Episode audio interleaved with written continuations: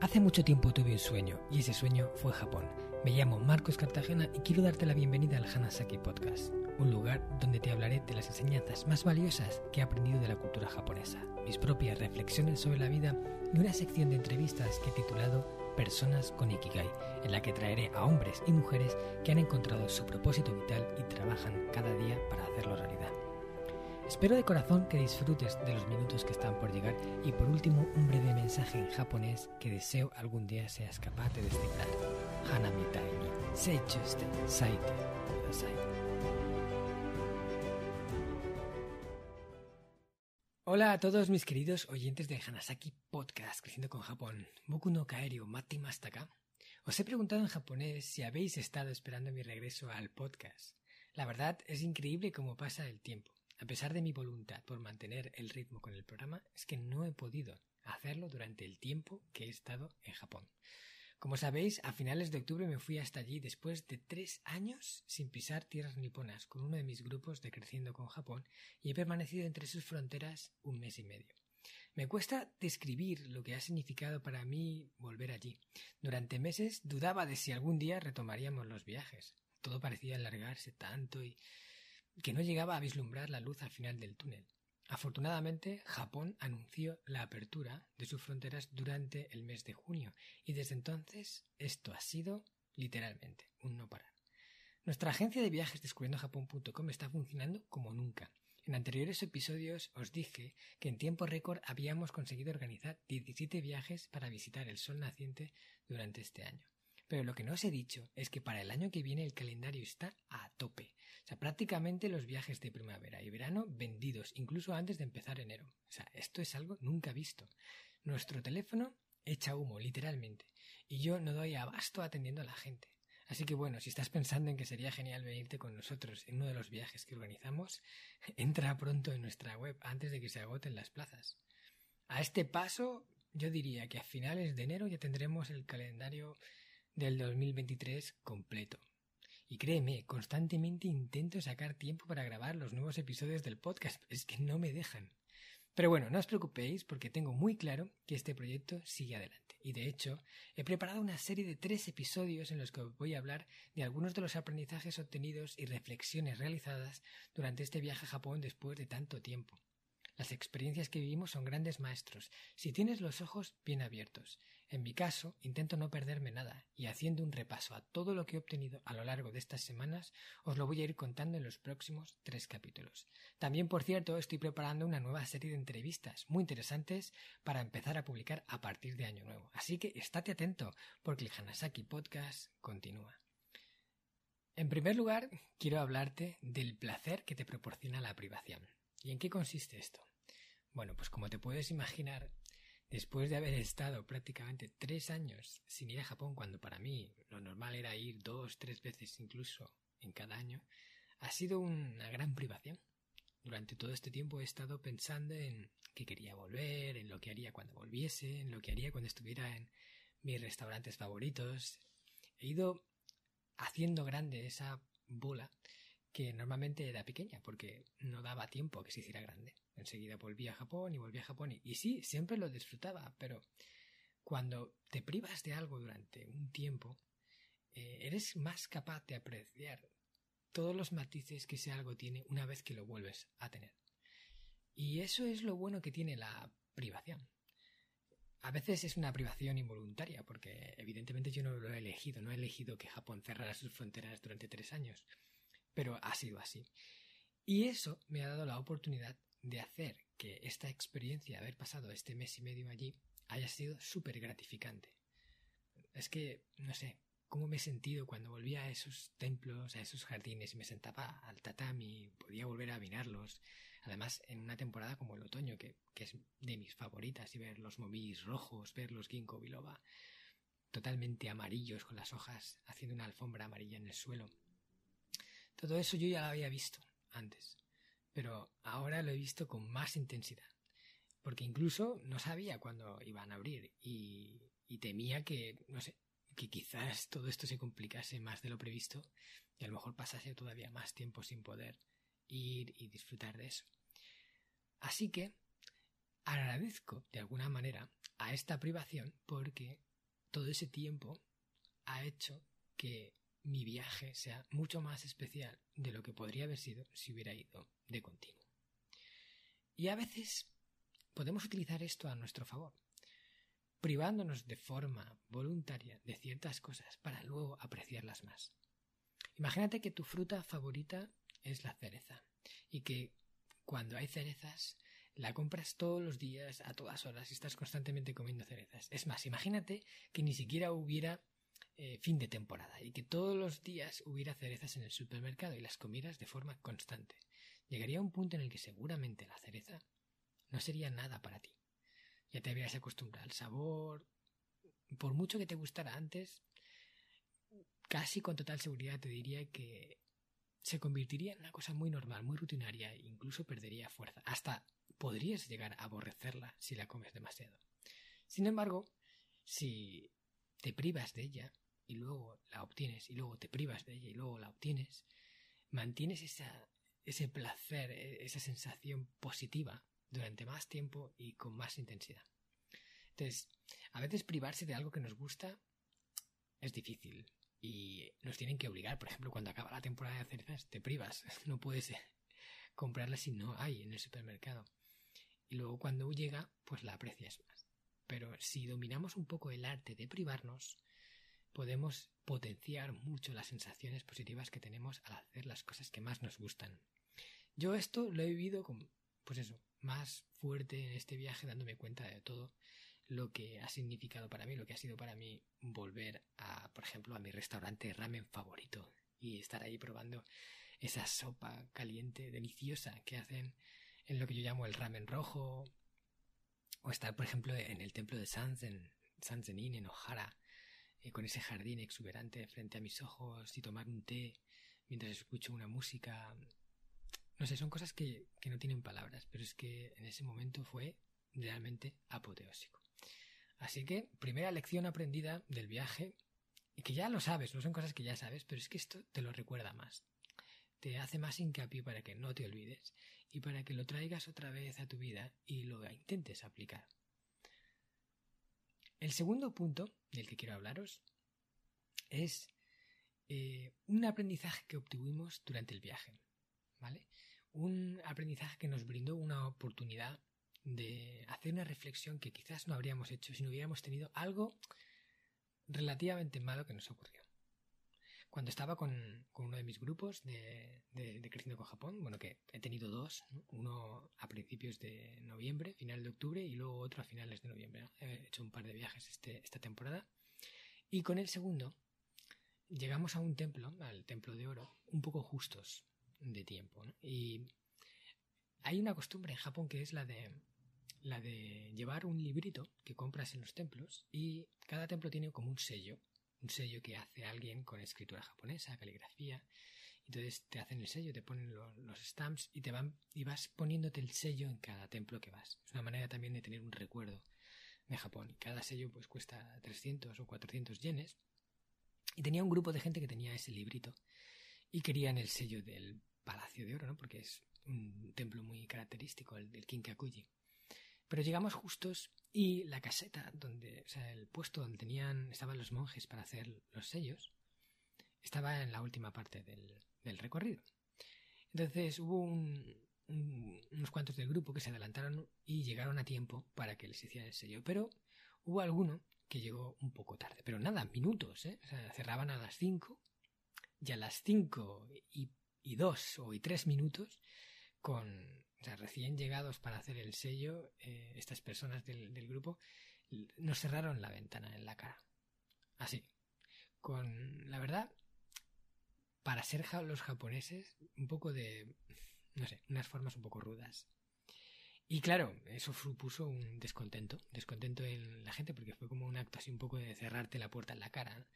Y ya no quedaba nadie más, éramos los últimos en cerrar el templo, o sea que tampoco le hubiera costado mucho a esa persona hacer esos últimos dos, tres sellos que tardan nada, un minuto en hacerlos y, bueno, dejar contentas a la gente. Pero la cerró y de hecho yo intenté hablar con ellos para, oye, que, ya no queda nadie más, que, que tiene mucha ilusión, pero nada, no hubo manera. Y fue así un momento un poco agrio, ¿no? que eso pasase y tal.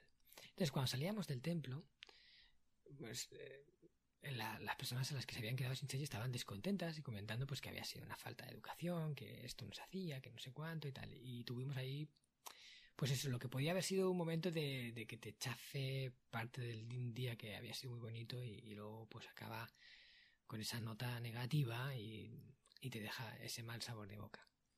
Entonces, a la salida nos sentamos, estuvimos descansando un poquito para luego coger el autobús y ir al siguiente punto y ir a la policía. Teníamos cena de grupo. Entonces tuvimos una, conversación, estuvimos ahí hablando y yo pues intentaba quitar un poco de hierro al asunto para que tampoco fuese algo muy grave. Entonces eh, aproveché ese momento de descontento para sacar una lección y comentarla con el grupo. De hecho, este es uno de los puntos del viaje creciendo con Japón, ¿no? que todos esos aprendizajes de la cultura japonesa los vamos viendo incluso también con las oportunidades que nos da el viaje para hablar de ciertas cosas. ¿no? Entonces voy, fluyendo según me voy encontrando situaciones y que puedo contar en un sitio y en otro.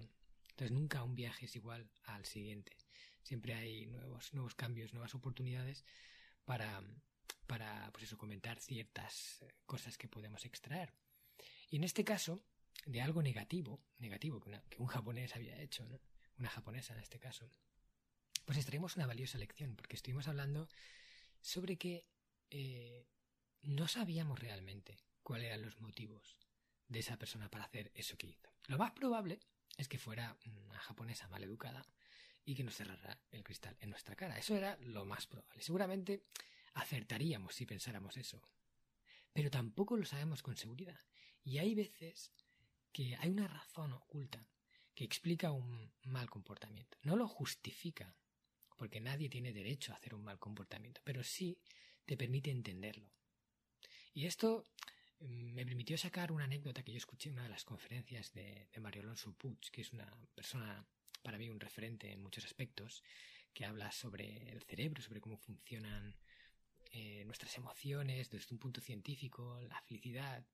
Es de verdad un fuera de y en esta conferencia él hablaba de que eh, en un viaje en tren en el que iba, en metro, entraron al tren un padre con dos hijos.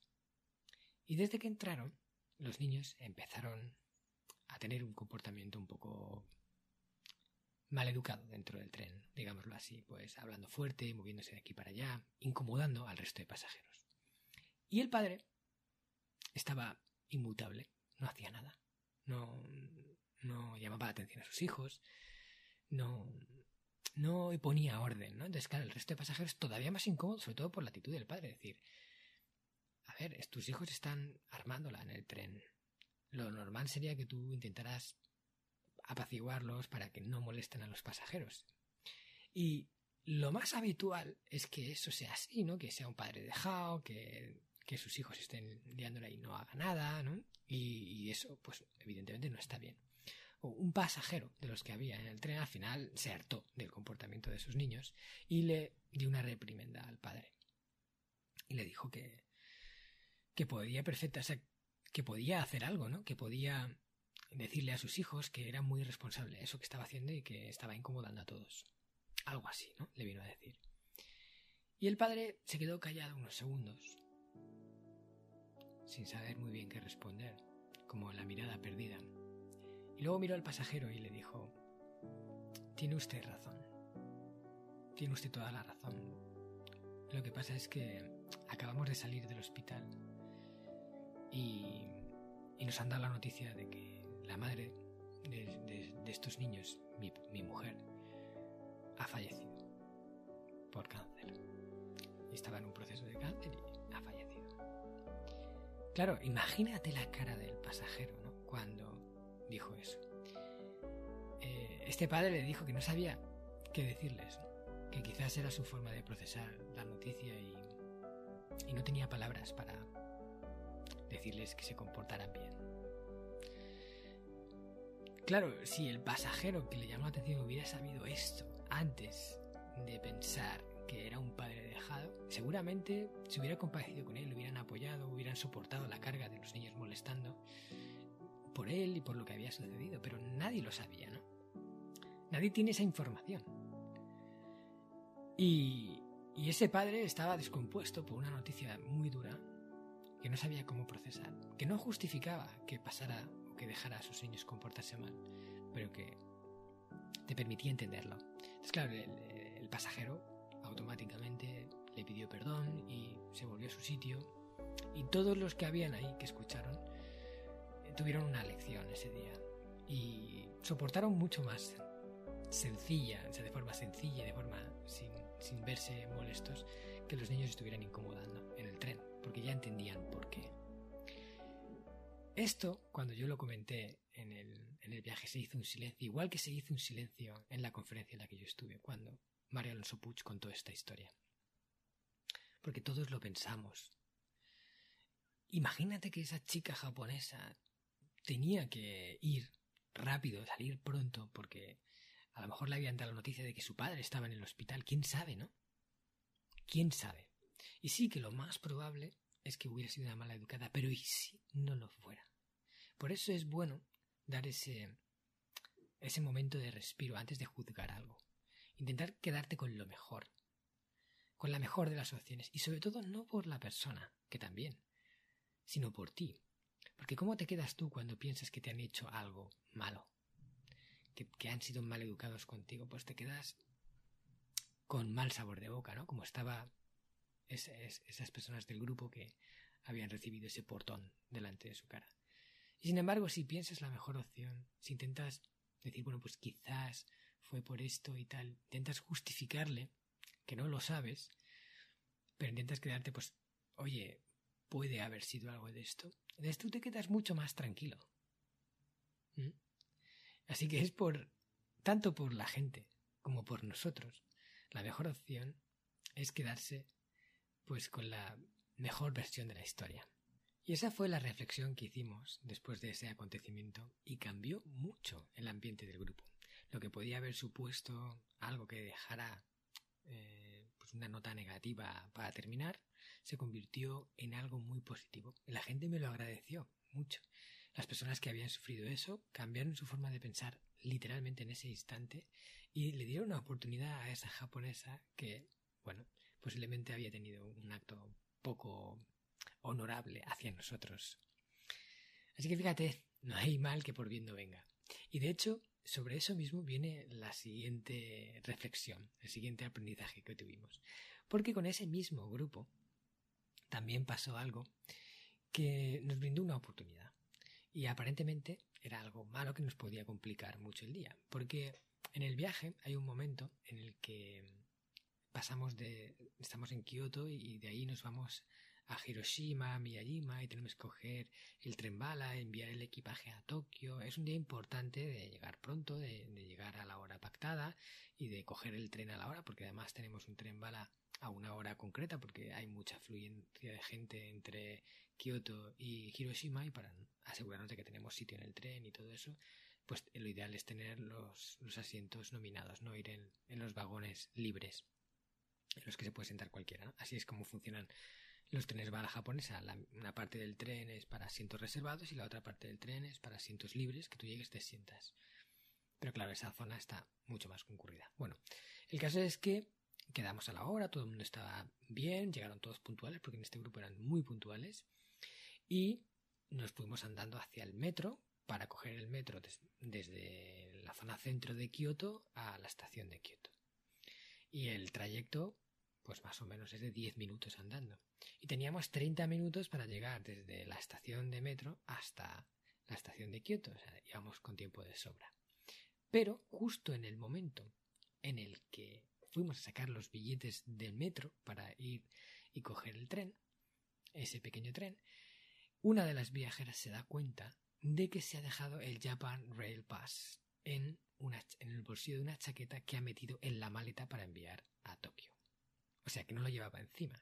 Y claro, en el momento en el que empezamos a coger trenes, es súper importante llevar este ticket, que es uno que sacamos para poder coger todos los trenes que quedamos de la compañía JR durante una semana. Y yo se lo tengo bien dicho, o sea, lo repito una y otra vez que llevar el Rail Pass encima, no lo dejéis en sitios donde se pueda perder, o sea, hay que tener mucho cuidado con ese ticket porque si se pierde hay que pagarlo de nuevo y vale bastante dinero, ¿ok? pues esta chica había perdido el Rail Pass o lo tenía en la chaqueta. Y claro, eso suponía que eh, dos cosas. Había dos opciones en ese momento. Una, nos vamos sin su Rail Pass y llegamos a la estación de Kyoto y tenemos que pagar los billetes. Tenemos que comprar los billetes y esta chica tiene que gastarse pues casi 400 euros en billetes para ir a Hiroshima, luego de Hiroshima ir a Tokio, etcétera, hasta que recupere el Rail Pass que tiene en la maleta, o sea, los trenes más caros, o todos perdemos el tren que teníamos previsto para las 8 por ir al hotel a recuperar el Rail Pass para luego volver a la estación porque ya no nos iba a dar tiempo y cogíamos un tren siguiente con el supuesto posible problema de que eh, no, eh, o sea, no pudiéramos subir al tren o no hubiera sitio o lo que fuera y aparte nos descuadra todo el horario de ese día, etcétera, ¿vale? En ese momento la chica que me lo dijo estaba muy apurada porque se había dado cuenta de que había sido un fallo suyo que eso podía suponer un problema para el grupo. Y, claro, cuando me lo dice a mí, pues lo primero que me viene es, pero bueno, si es que yo se los, se los, se los tengo dicho, o sea, se lo tengo dicho, que el Rail Pass lo tienen que llevar siempre encima y tal, y, y a pesar de eso, alguien se lo deja, ¿no? Y esto va a suponer un problema, porque ahora cómo lo solucionamos, etcétera. Pero eh, gracias a la experiencia que tengo organizando viajes, haciendo, de guía, que me he enfrentado a muchos imprevistos y a muchas de las enseñanzas que he extraído de Japón y de todo mi aprendizaje de vida, pues creo que fui capaz de manejar esa situación muy bien. Porque en vez de dejarme llevar por lo malo que había pasado y buscar culpables y asumir la pérdida, siempre pensé, siempre tuve en mente que aún estábamos a tiempo de solucionarlo. Entonces, les acallé a todos y dije, esperar, parar un momento, porque todos empezaban a decirme cosas, ah, pues hacemos esto.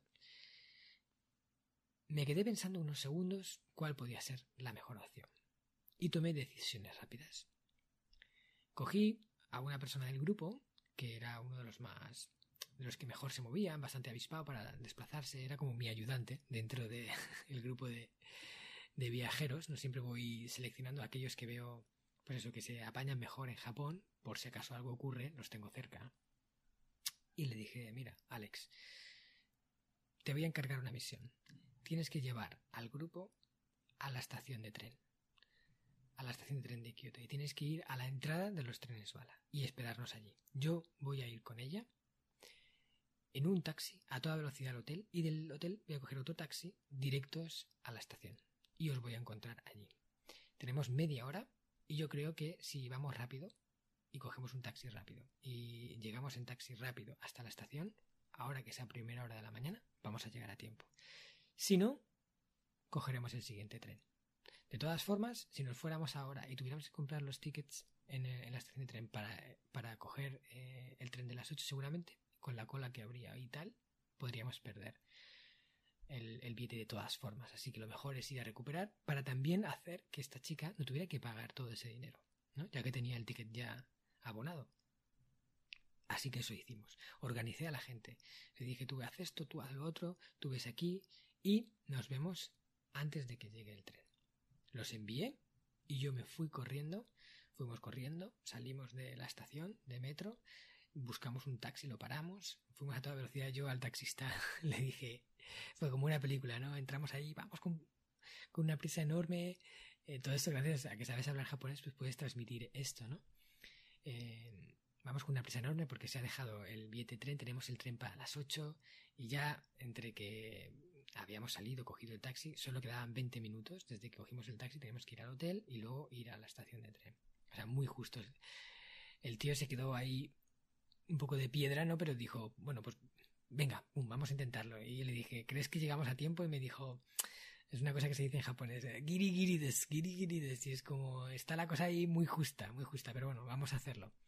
Y fuimos ahí rápido, eh, dentro de lo que se puede, sin infringir las normas de tráfico o hacer una conducción temeraria, fuimos rápido al hotel, subimos arriba, buscamos en la chaqueta, encontramos el ticket, el Royal Pass, bajamos rápido, subimos al al taxi, el taxista hizo una maniobra ahí, un poco se la jugó un poquito ahí cambiando de, sentido para no perder mucho tiempo porque teníamos que ir en sentido contrario al que íbamos y hizo el cambio en la carretera y fuimos a toda velocidad a la zona donde se cogen los los trenes bala.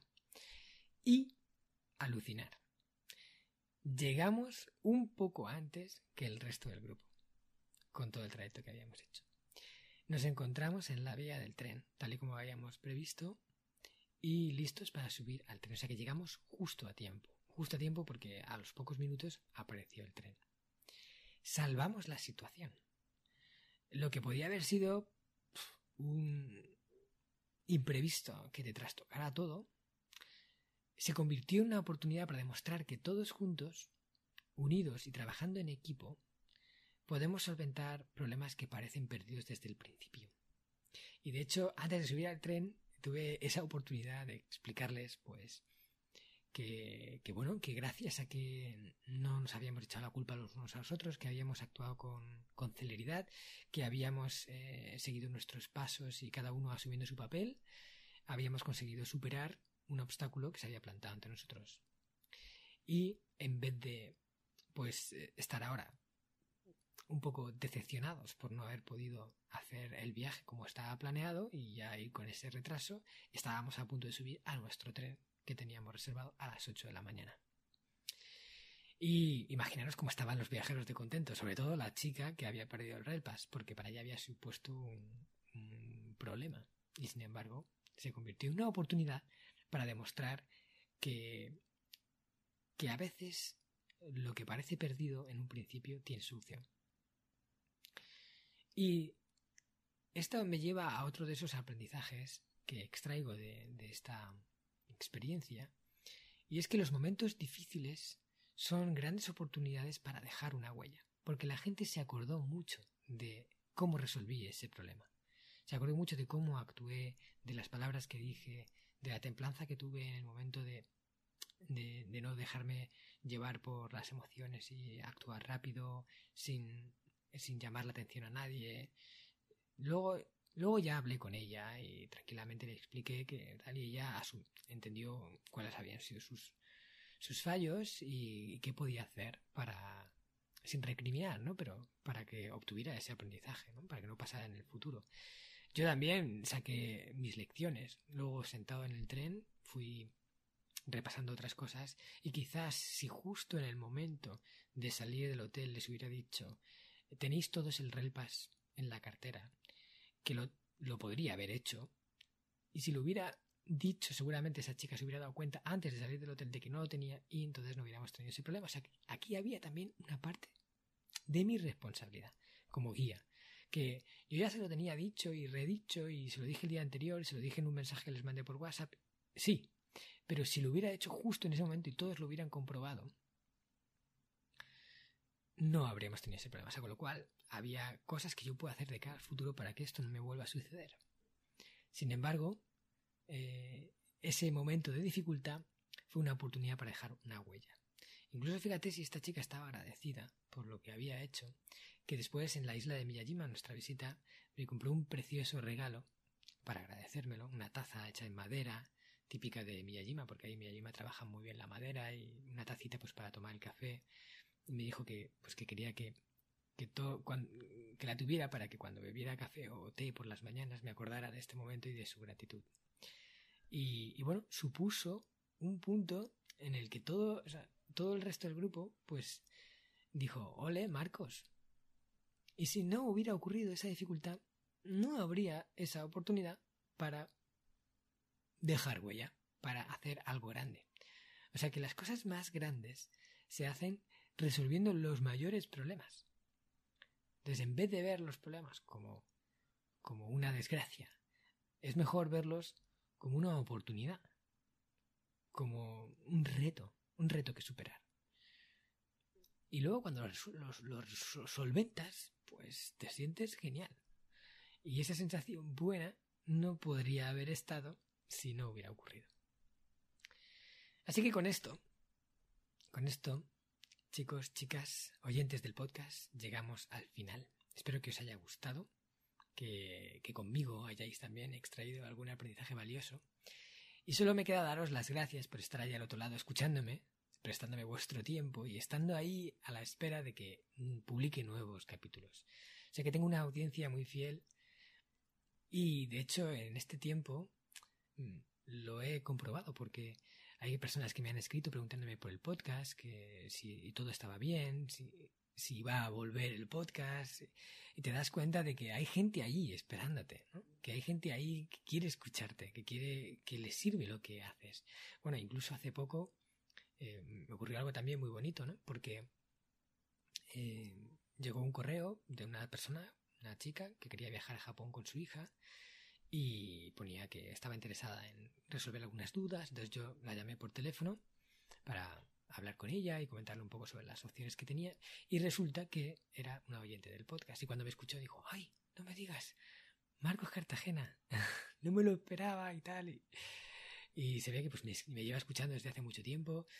Y cuando nos despedíamos, dijo, mira, solo te voy a robar un minuto para darte de verdad las gracias por todo lo que me has ayudado me dijo que ella era médico de urgencias y que claro, durante toda la pandemia, pues todos esos médicos que han estado ahí al pie del cañón han vivido momentos muy difíciles y que después de, salir derrotada de un día intensísimo, luchando contra el COVID-19, escuchar episodios como, como los míos le daban fuerza, la restituían, y de que escucharme le daba paz y y que, estaba profundamente agradecida. Me decía, no sabes la cantidad de gente a la que estás ayudando con el podcast.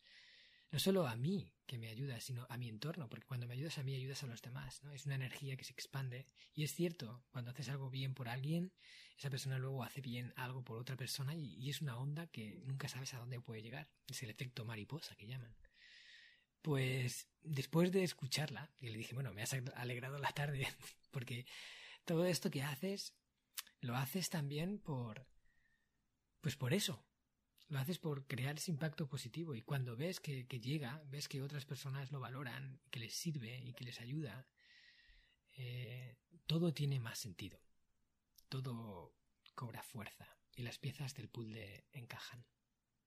Así que gracias a ella y gracias a todas las personas que están ahí esperando a que un día publique, pues he sacado tiempo, he abierto hueco para grabar este episodio y grabar los otros tres que van a completar esta pequeña miniserie de aprendizajes de este viaje a Japón de un mes y medio y que os iré contando de aquí en adelante. ¿Qué tal? ¿Te ha gustado el contenido de hoy? Si es así, te estaría súper agradecido si pudieras ponerme una reseña positiva en Apple Podcasts, Evox o la plataforma que utilices de forma habitual. Esto me va a ayudar a hacer llegar a más personas un contenido que realmente creo que es valioso. También te recuerdo que todos los oyentes del podcast tenéis la posibilidad de descargar de forma gratuita el primer capítulo del libro, del cual soy autor, El Sistema Hanasaki, los nueve pilares de Japón para una vida centenaria con sentido, y además un pequeño ebook complementario que he escrito y titulado Los 27 superalimentos de la dieta japonesa, donde hablo de aquellos alimentos que según se cree ayuda a los japoneses más longevos a vivir hasta los 100 años. Puedes descargar estos dos obsequios en marcoscartagena.com barra regalo. Nos vemos en el próximo podcast y como dirían en japonés, mata kondo, soremade o genki dene.